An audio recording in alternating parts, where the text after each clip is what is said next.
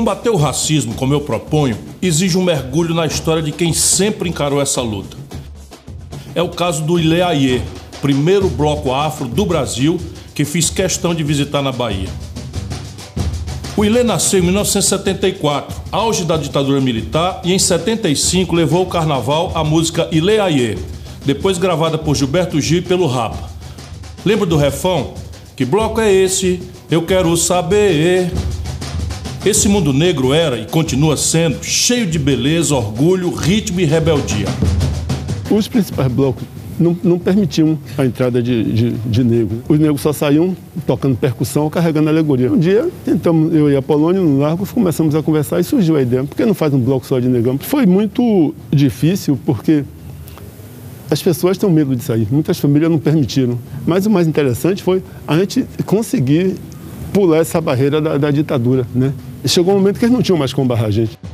Antônio Carlos dos Santos, o vovô, é o presidente e fundador do ILE, o foco da conversa com ele e outros dirigentes do grupo foi o combate ao racismo em todos os níveis, incluindo a política partidária.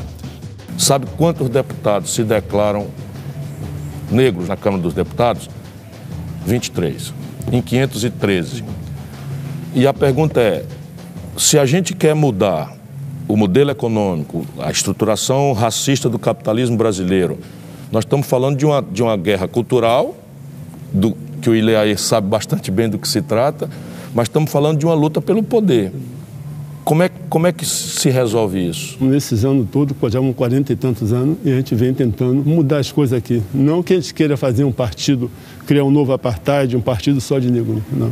Nós temos que estar juntos para a gente dividir esse poder. O poder, como o vovô falou, o poder é bom, eu também quero. Então, chegar no poder não é chegar o Ilê, não é chegar o vovô, é chegar no poder o povo negro. Por isso que quero mudar e fazer um novo modelo de desenvolvimento econômico e um novo modelo de governança política, ou eu vou ser mais um, e isso eu não quero ser.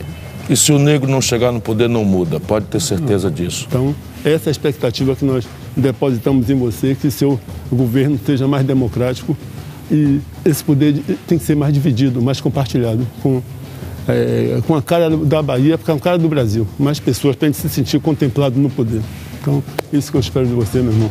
Nessa visita também conheci melhor o trabalho social do ILE, que é ainda maior do que eu imaginava.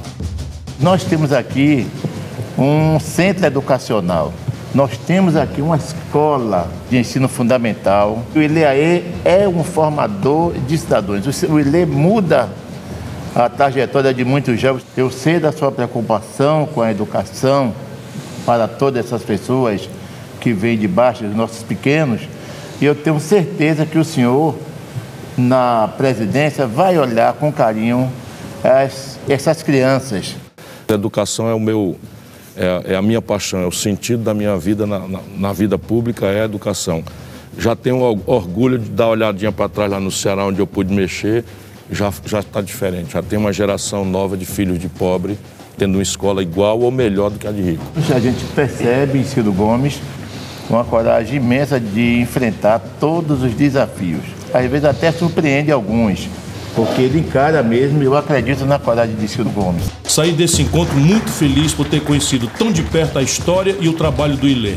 E já convidei vovô e outras lideranças negras para me assessorarem nessa luta antirracista que nada mais é do que a luta por um Brasil melhor para todos.